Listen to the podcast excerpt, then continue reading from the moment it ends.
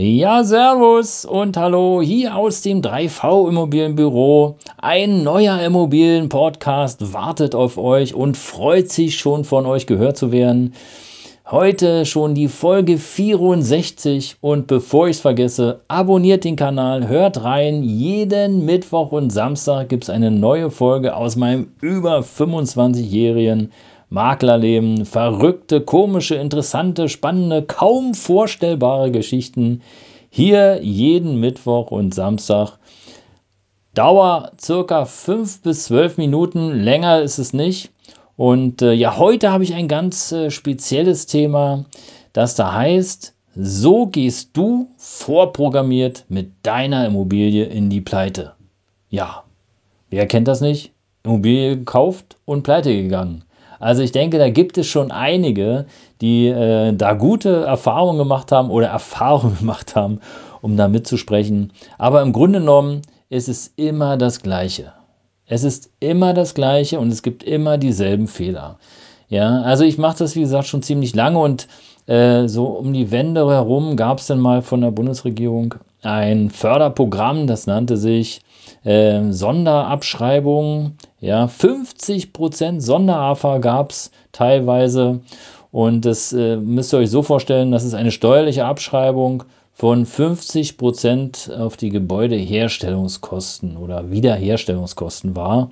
Man hat also wirklich alles versucht, um die alten Häuser wieder frisch und fit zu bekommen und äh, hat hier Anreize geschaffen, äh, vom Land, damit Privatinvestoren investieren und äh, die Häuser sozusagen neu hergestellt, wieder hergebaut werden und ähm, neu erschaffen werden.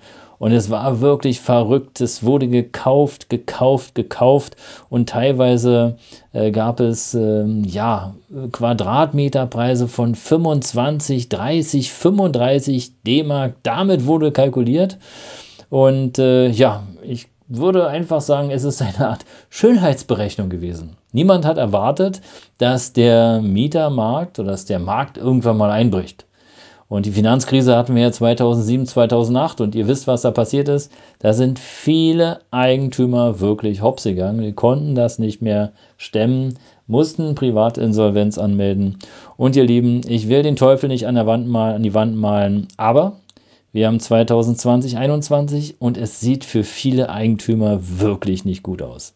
Also die Überfinanzierung, die teilweise äh, nach der Wende war, die Menschen haben einfach nicht draus gelernt.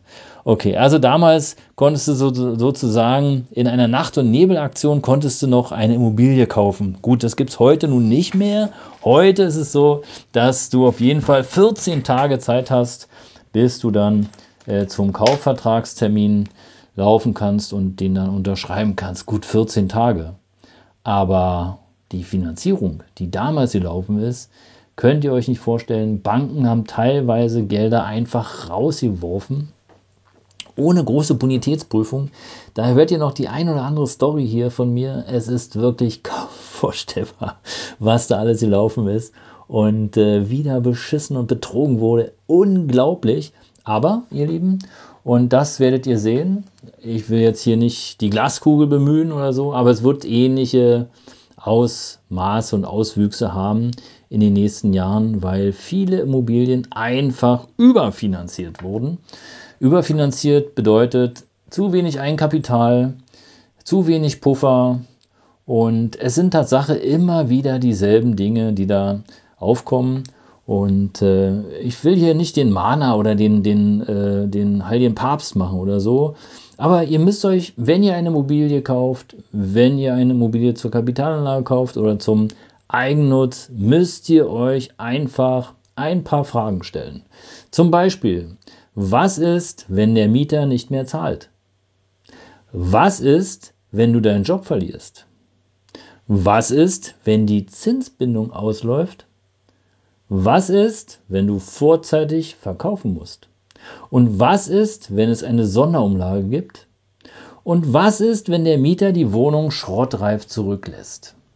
Das sind so lockere sechs Fragen, über die sich die wenigsten Gedanken machen. Und es gibt natürlich Firmen, die mittlerweile das erkannt haben und sagen, okay, also wenn wir sowas verkaufen, wenn wir eine Kapitalanlage verkaufen, dann bitte nur mit Rundum-Konzept, damit eben der Kapitalanleger da auch weniger Probleme hat. Aber auch da, ihr Lieben, passt auf, mit wem ihr euch da einlasst. Im Grunde genommen sollten es auf jeden Fall Firmen sein, die schon länger tätig sind und äh, möglichst auch positive Bewertungen haben. Beratet euch da ähm, von einem, ja, mit einem Makler eures Vertrauens oder schaut am besten, dass ihr den einen oder anderen Kunden gewinnen könnt, der dort dann schon sozusagen gekauft habt. Aber es ist wirklich Hanebüchen, was teilweise draußen auf dem Markt los ist und wie unbedarft Immobilieninvestoren Immobilien kaufen. Und das waren nur sieben Fragen. In meinem neu gegründeten Immobiliencoaching oder Investment Coach, Coaching zum Eigentum, da werdet ihr noch mehr erfahren. Denn das Wichtigste, wenn man eine Immobilie kauft, ist die Vorbereitung. Und zur Vorbereitung zählen auch die Beantwortung dieser Fragen. Ihr hört also in den nächsten Folgen auf jeden Fall noch ein bisschen zu dem Thema Immobiliencoaching. Auf was müsst ihr achten? damit ihr sozusagen nicht vorprogrammiert in die Immobilienpleite geht, sondern damit ihr wirklich mehr davon habt und damit ihr auch wirklich von den Mieteinnahmen leben oder wenigstens einen Teil eurer äh, Einkommensströme erzielen könnt. Ja, ihr Lieben, in diesem Sinne, passt auf, was euch da verkauft wird. Wer, äh, fragt lieber irgendwo wieder nach.